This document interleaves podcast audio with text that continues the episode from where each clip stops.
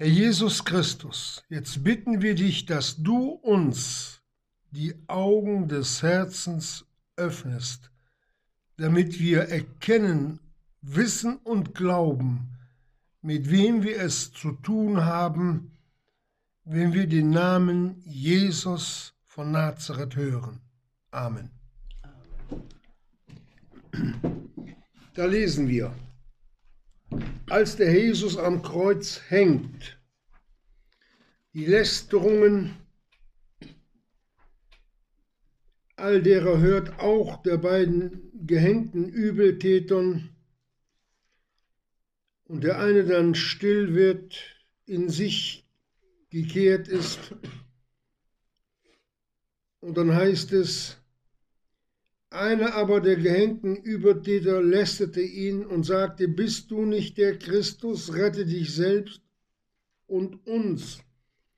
Der andere aber antwortete und strafte ihn und sprach, auch du fürchtest Gott nicht, da du in demselben Gericht bist, und zwar wir mit Recht. Denn wir empfangen, was unserer Taten wert sind dieser aber hat nichts Ungeziemendes getan. Und er sprach zu Jesu, Gedenke meiner Herr, wenn du in deinem Reiche kommst. Und Jesus sprach zu ihm, Wahrlich, ich sage dir, heute wirst du mit mir im Paradiese sein. Das sind Worte, ja, die man so lesen kann, aber ohne dem oder ohne das geistliche Verständnis, was der Jesus hier sagt, sind wir einfach nur arm dran, wenn wir das nicht verstehen, was der Herr Jesus mit diesem einen Wort hier sagt. Heute wirst du mit mir im Paradiese sein. Das war eine Rettungszusage, wie sie nicht größer sein konnte zu der Zeit. Und das im tiefsten Schmerz, in tiefster Not, im Gericht Gottes hängend, hatte der Herr Jesus ein Ohr für die Worte dieses einen Schächers. Wir hatten ja in der letzten Verkündigung schon darüber gesprochen. Da hatten wir den Schächer oder die beiden Schächer mehr betrachtet. Heute wollen wir aber den betrachten, der diese Worte geredet hat. Heute wirst du mit mir im Paradiese sein. Und dazu schlagen wir einmal den Psalm 33, den Vers 6 auf.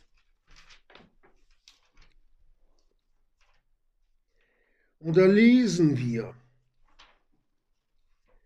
durch Jehovas Wort sind die Himmel gemacht und all ihr Heer durch den Hauch seines Mundes.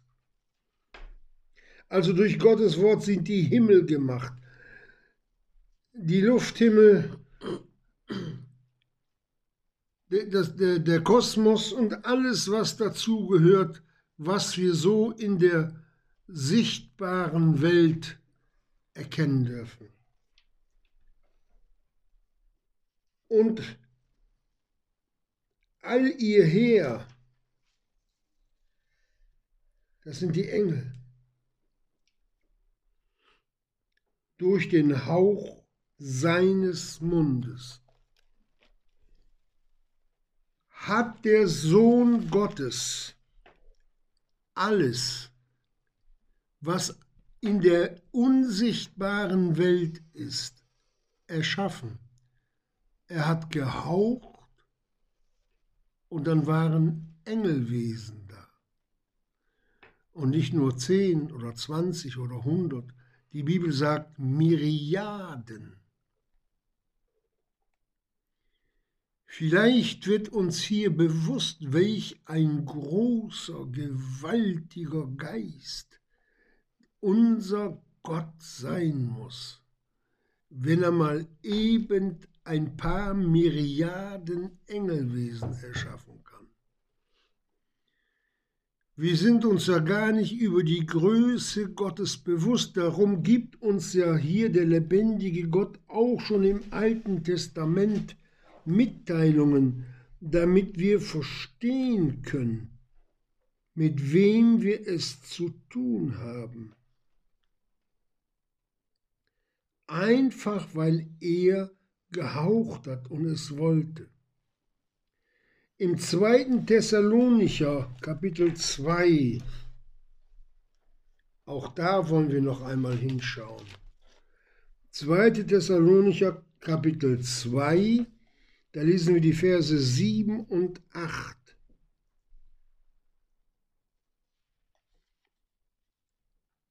Oh, Entschuldigung, da habe ich mich, da habe ich mich aber vertan.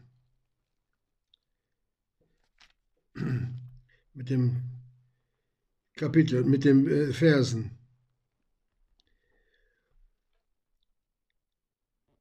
Sondern der Vers 8 ist es.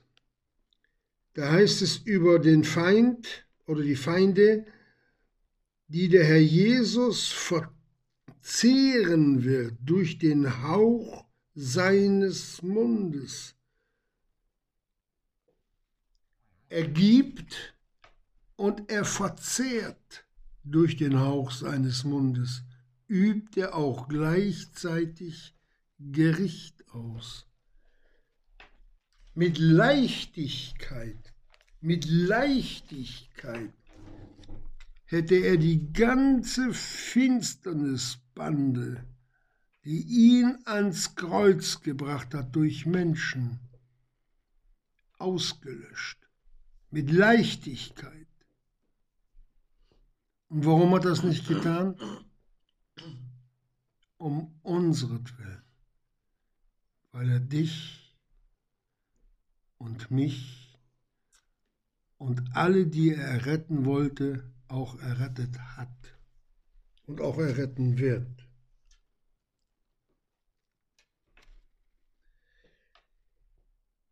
Und wenn wir dann lesen, so dass das, was man sieht, nicht aus Erscheinendem gemacht ist. Das sagt uns der Hebräerbrief. Das ist alles aus Gott gegeben. Das gesamte Material oder Materie, aus dem das ganze kosmische Gebilde erschaffen wurde, kommt von Gott.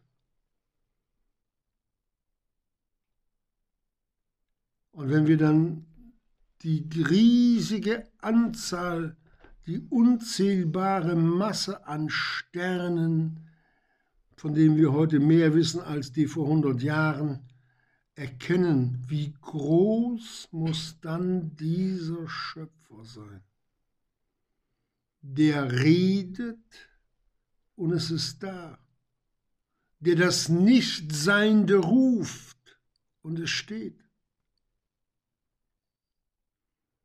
Ich möchte nur darauf hinweisen, dass wir erkennen, wer dort am Kreuz hängt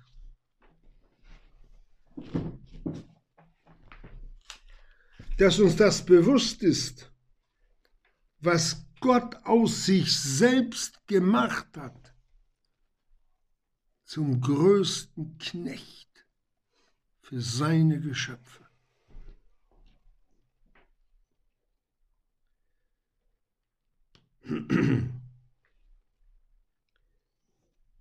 Dann lesen wir vom Sturz Satans.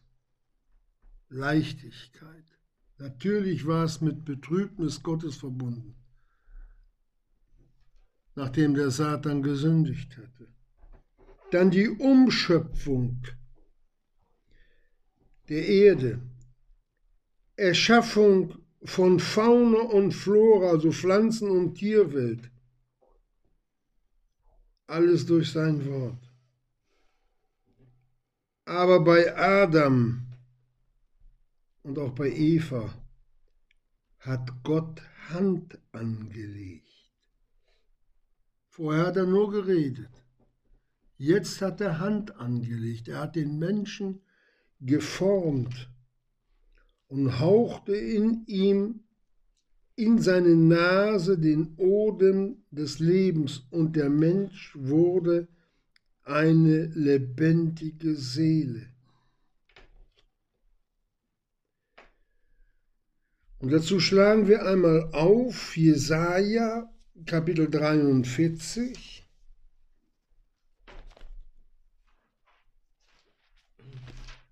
Jesaja Kapitel 43, Vers 15.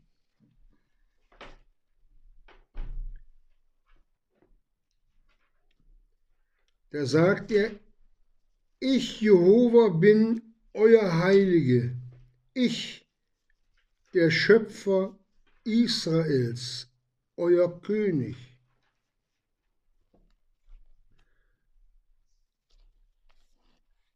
Damit wir wissen, mit wem wir es zu tun haben, dann geht es weiter in Vers 20b bis 25.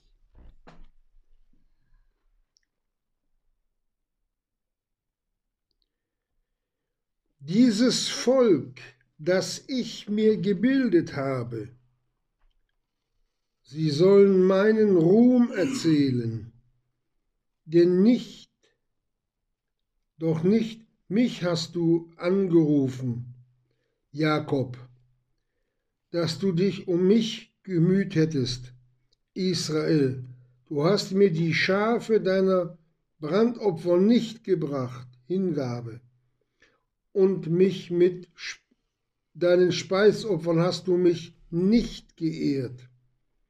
Ich habe dir nicht mit Speisopfern zu schaffen gemacht, noch mit Weihrauch dich ermüdet. Du hast mir nicht um Geld Würzrohr gekauft, noch mit dem Fette deiner Schlachtopfer mich gelabt. Aber du hast mir zu schaffen gemacht mit deinen Sünden. Du hast mir zu schaffen gemacht mit deinen Sünden. Hier klagt, hier klagt Gott, dass es ihn Mühsal gemacht hat und bei der ganzen Schöpfung vorher nicht. Diese Mühsal die haben auch wir mit auf ihn gebracht durch unsere Sünden. Und die Mühsal, die sehen wir jetzt, als der Herr Jesus gekreuzigt ist.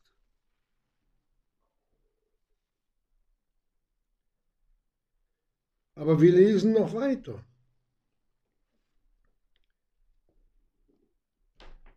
Du hast mich ermüdet mit deinen Missetaten. Ich, ich, ich bin es, der deine Übertretungen tilgt, um meinetwillen.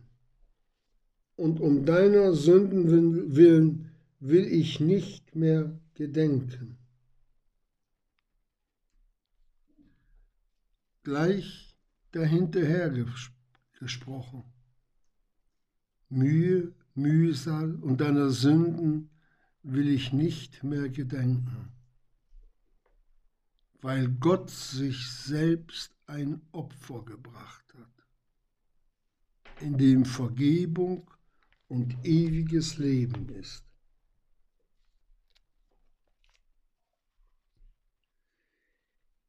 In Jeremia 13, Vers 15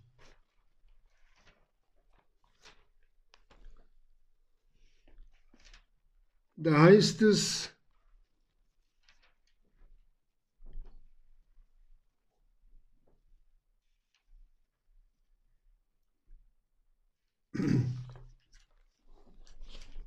ein Moment.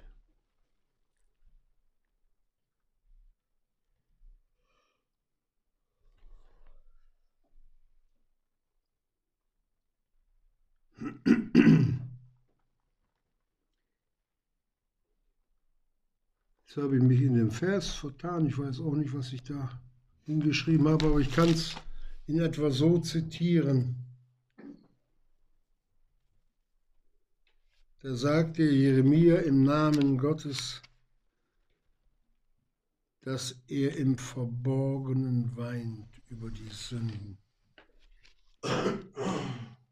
Wenn ihr aber nicht höret, so wird meine Seele im Verborgenen weinen, wegen eures Hochmuts, und Tränen wird mein Auge und von Tränen rinnen, weil ihr die Herde Jehovas gefangen weggeführt ist.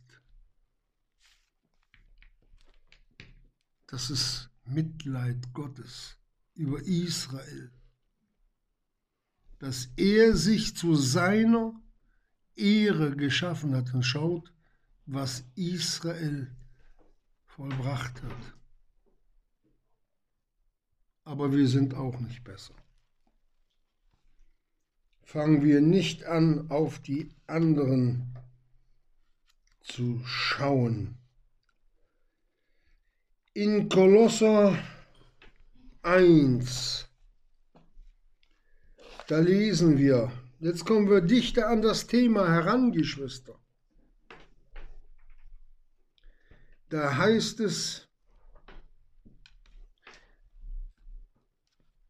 im Vers 16, denn durch ihn, durch den Sohn Gottes, sind alle Dinge geschaffen worden, die in den Himmeln, die auf der Erde, die sichtbaren, die unsichtbaren, es seien Throne, Herrschaften oder Fürstentümer oder Gewalten, alle Dinge sind durch ihn und für ihn geschaffen.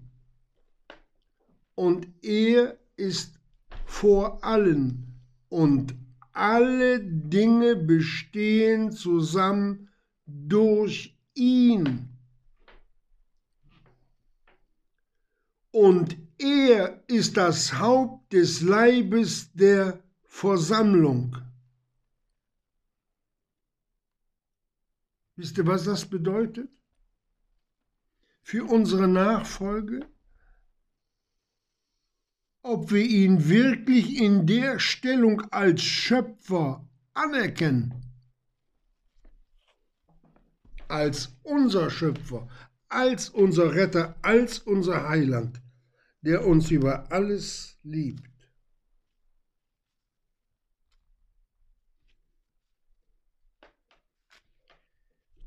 Und wenn wir dann im 1. Korinther 8, Vers 6 und Vers 7 äh, lesen als Parallele, durch welchen alle Dinge sind und wir durch ihn. Und diese Erkenntnis, Geschwister, ist nicht in uns allen.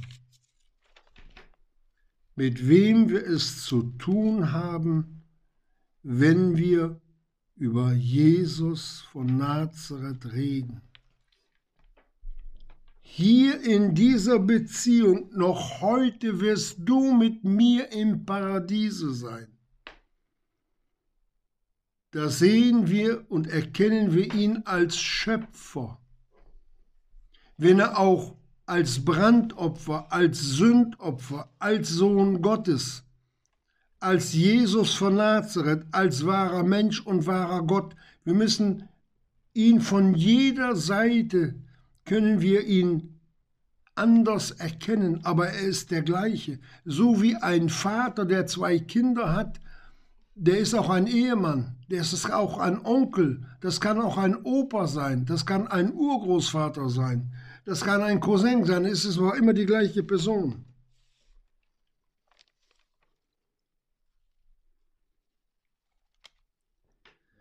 Dass uns das einmal so bewusst wird. Hier auf Golgatha hatte der Schöpfergott die größte Kraftanstrengung, die je getan wurde, vollbracht. Die größte. Allein das Anheben unserer Sünden auf ihn selbst. dann sie zu tragen, dann im Gericht Gottes auszuharren, dann den ganzen menschlichen Anfechtungen ausgeliefert zu sein, ohne das, was die Dämonen ihn noch an Schmerz zusätzlich bereitet haben.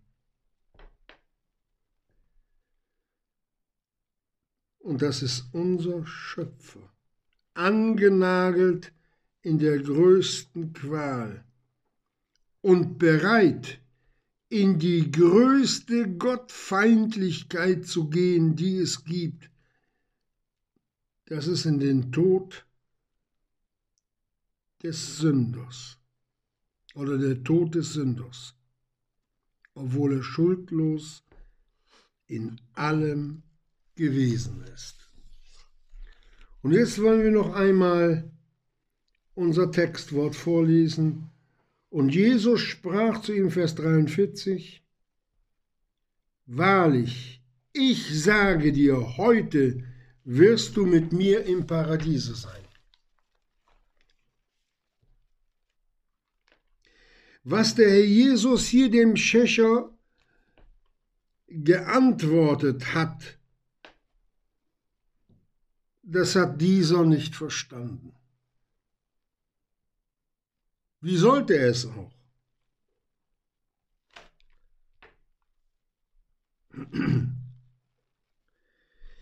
Aber eines hatte dieser Schächer, er hatte Auferstehungsglauben. Und er hatte mehr diesen Glauben als die Jünger. Die waren nämlich alle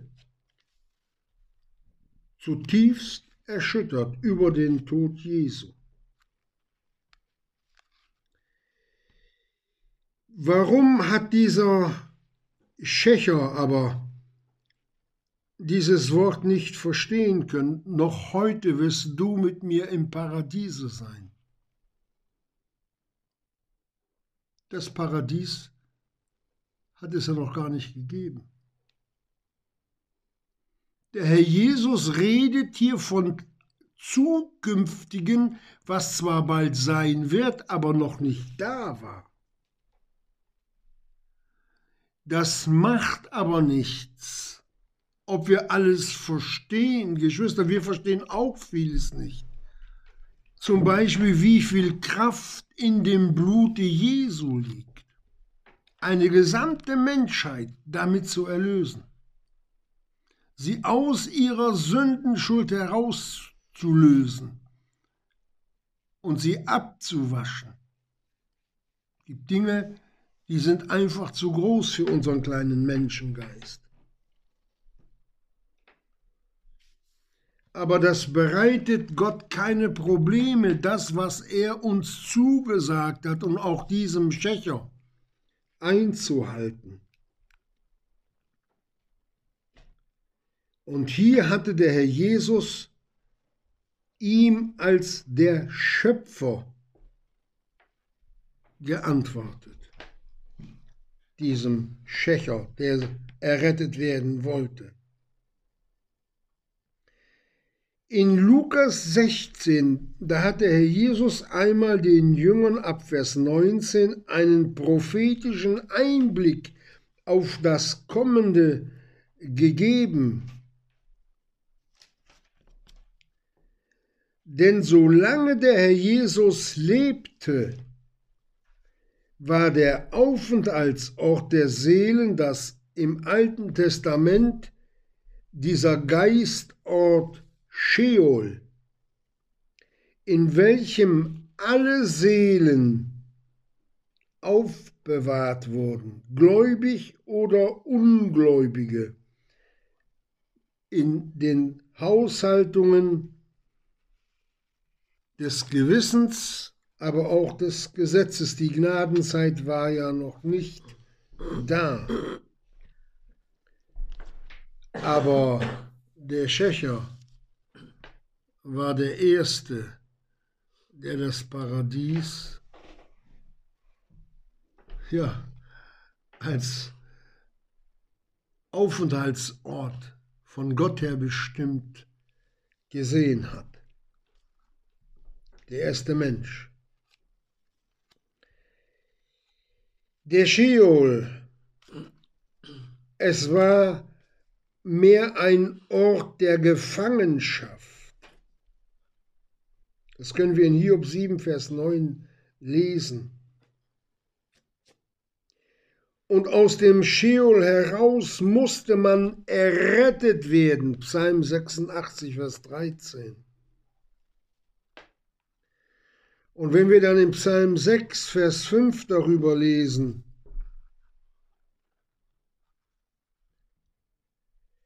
und im Psalm 89, 48, da heißt es, welcher Mann wird seine Seele befreien aus der Gewalt des Scheols? Dieser Scheol war, wie gesagt, ein Geistort. Und zwar ein Geistort in der Tiefe. Alles, was zur Tiefe gehört, wird einmal im Feuer des Gerichtes aufgehen. Dazu gehört nicht nur die Erde, sondern das gesamte kosmische All. Warum? Alles, was Sünde gesehen hat, kommt ins Feuer bei Gott.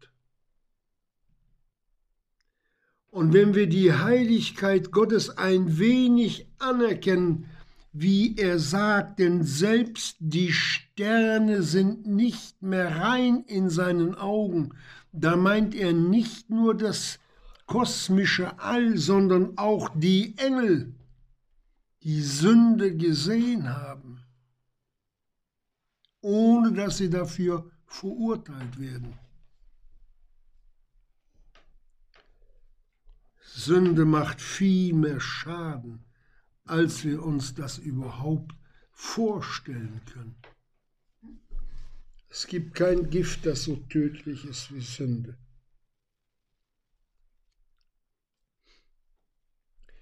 Und der Sheol war der Regierungsbezirk des Todes. Und wer hatte die Macht des Todes? Das ist der Teufel. Und in diesem Sheol da war ein schlummernder Zustand. Die Verstorbenen, die Seelen derer, die dort aufbewahrt wurden, da waren die Gläubigen der Gewissenszeit, da waren aber auch die Ungläubigen der Gewissenszeit. Da waren die Gläubigen drin der Gesetzeszeit und auch die Ungläubigen alle unterstanden dem Tode, diesem furchtbaren Geist. Und der hat sie nicht rausgelassen. Und es war ein Erbarmen Gottes, dass die dort im Scheol schlummerten. Warum? weil sich auch Satan und sein Dämonenheer dort unten aufhielten. Es war ihr Regierungsbezirk. Dass die an ihn Glaubenden diese Gestalten nicht sehen mussten.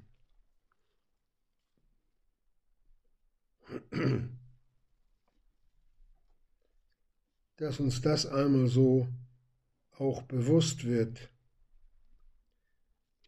was sich dort im Alten Testament so abgespielt hat. Es war eine der Barmherzigkeiten Gottes. Und das war alles geschehen durch den Fall Adams im Garten Eden, hatte er die Schöpfung an den Satan verspielt. Aber Hätte der Adam nicht gesündigt, dann wäre die nächste Generation dran gewesen. Und wenn die nicht, dann wären wir dann später die Übeltäter gewesen. Dass wir nicht mit dem Finger auf anderen zeigen, sondern auf uns selbst.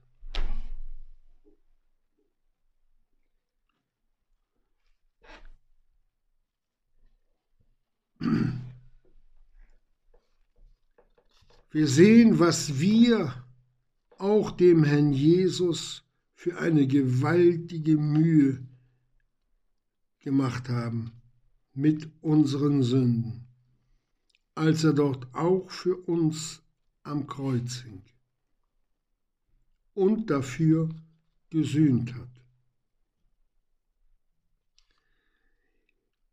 Aber indem er all unsere Sünden, auch die Sünden von Adam bis zum letzten Menschen auf sich geladen hatte, hatte der Herr Jesus dem Satan die Anrechte genommen. Er hat sie alle aus der Gewalt Satans befreit. Die einen zum ewigen Leben, die gläubig waren in der Gewissenszeit und in der Gesetzeszeit, und die anderen, auf dass sie verurteilt werden zum ewigen Strafgericht der Hölle. Als der Herr Jesus dort in den Tiefen des Scheols eintraf nach seinem Tode, Da war etwas Entscheidendes vorher passiert. Keiner der beiden Schächer war schon tot. Lesen wir nicht so, sondern der Herr Jesus hatte den Tod als erster dort auf Golgatha auf sich genommen. Er war als erster gestorben. Denn bei den anderen beiden brach man ja auch die Beine vorher, beim Herrn Jesus nicht.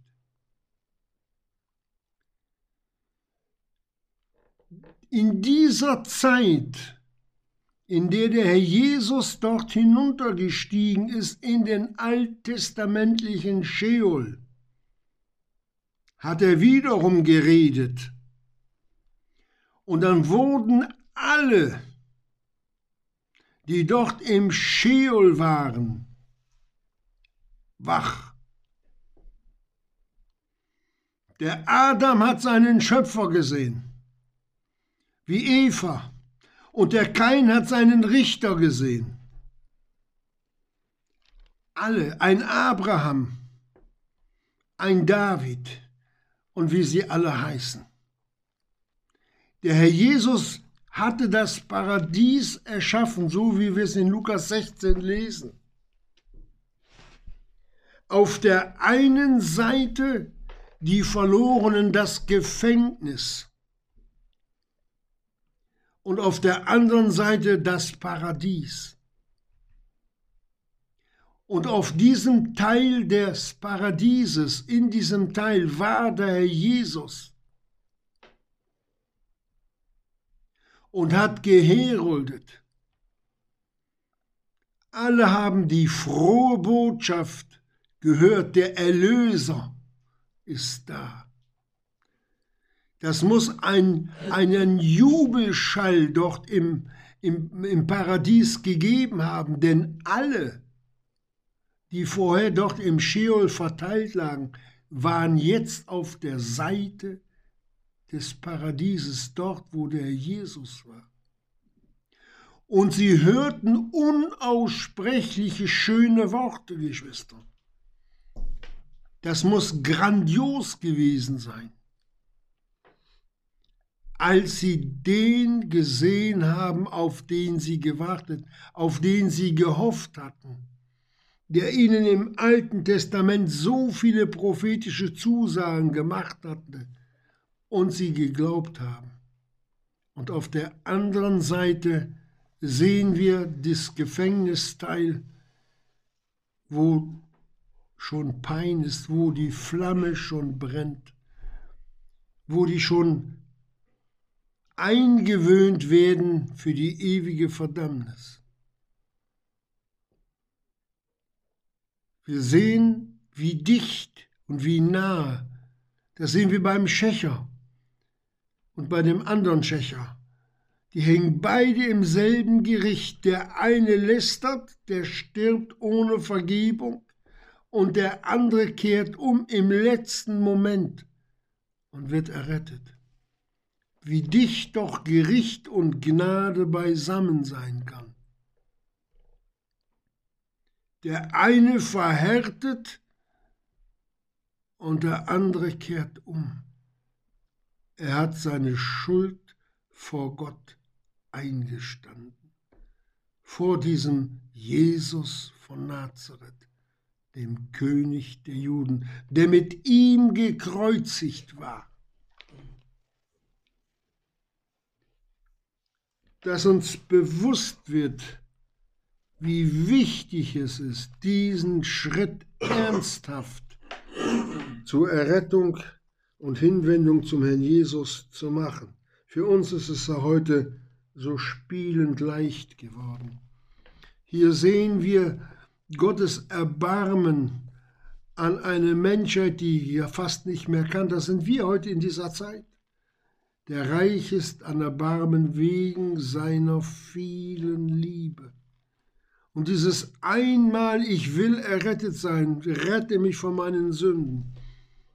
Herr Jesus, weil du für mich am Kreuz gestorben bist, bringt uns dieses Wort in Verbindung zum ewigen Leben.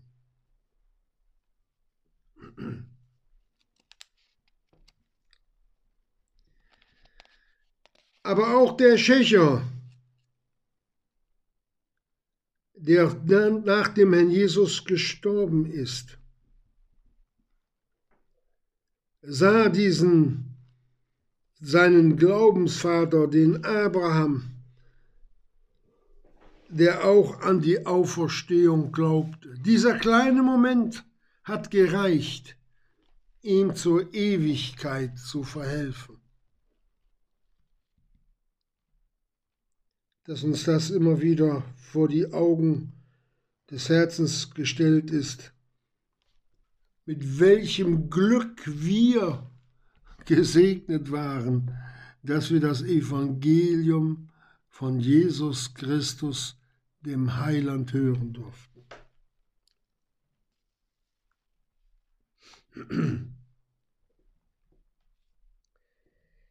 Ja. Und wenn wir dann vom Paradies hören, Geschwister, vom Paradies, da müssten wir uns auch immer wieder fragen, ist das auch heute für uns gültig? Gibt es für uns einen anderen Ort? Die Bibel sagt nein. Denn der Paulus redet davon, dass er entrückt wurde bis in den dritten Himmel,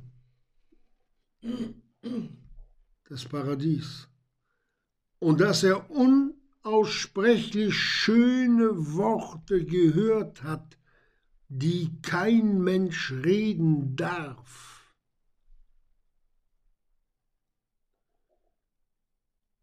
Weil die Unheiligkeit es gar nicht zulässt, unsere. Reines Wort Gottes. Obwohl auch das Paradies noch zum Bereich der Tiefe gehört. Warum? Weil alle noch, auch die im Paradies sind, vor dem Richterstuhl erscheinen müssen, wir alle. Weil es erst am Richterstuhl die völlige Wiederherstellung gibt. Völlig. Und dann ist immer wieder die Frage, ist der Herr Jesus heute noch im Paradies? Sehen wir ihn im Paradies? die Gläubigen. Ob uns die Bibel da eine Antwort drauf gibt, schlagen wir mal auf. 1. Johannes Kapitel 3.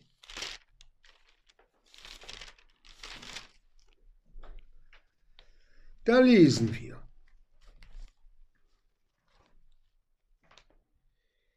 Seht, welch eine, Vers 1, seht, welch eine Liebe uns der Vater gegeben hat, dass wir Kinder Gottes heißen sollen.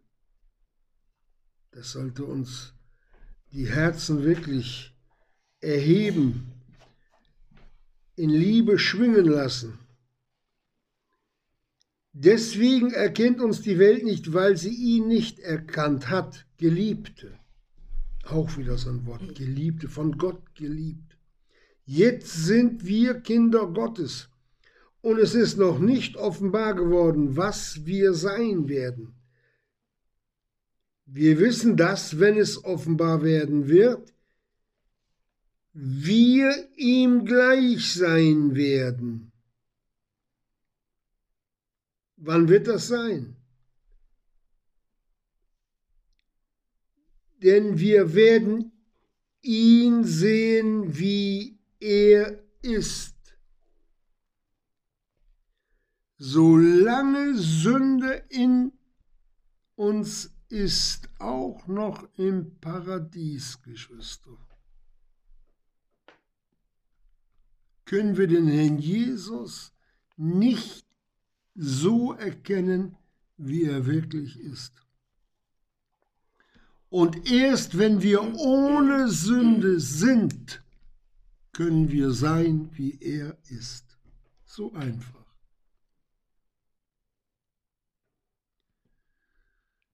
Wir sehen, wie sorgsam der lebendige Gott für uns gehandelt hat. Nicht nur dass er den Sohn Gottes, den Schöpfer, für unsere Sünden hat an das Kreuz schlagen lassen,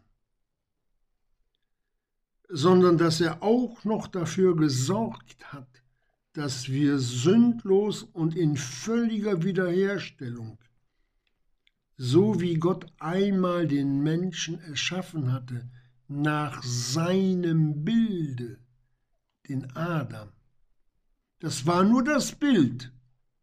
Aber dann werden wir das Original sein, denn wir werden ihm gleich sein, so wie er ist. Was auf uns wartet, was auf uns wartet, Geschwister, das sollte uns in Jubel ausbrechen lassen.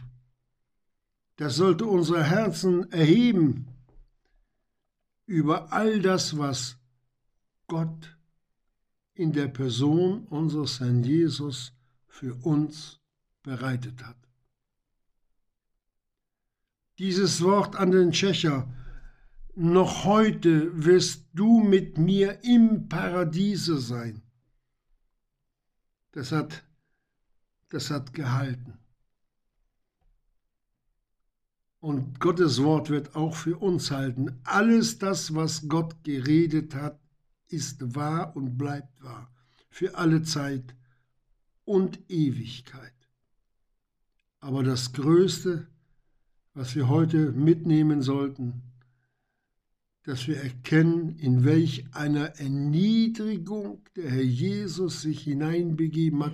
Nicht nur, dass er Mensch wurde und zwischen sündigen Menschen gelebt hat, sondern dass er sich durch die Hand von Gesetzlosen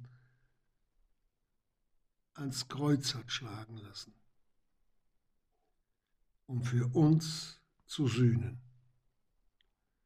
Vergessen wir niemals, dass er der Urheber unseres ewigen Heils geworden ist und es bleibt. Amen.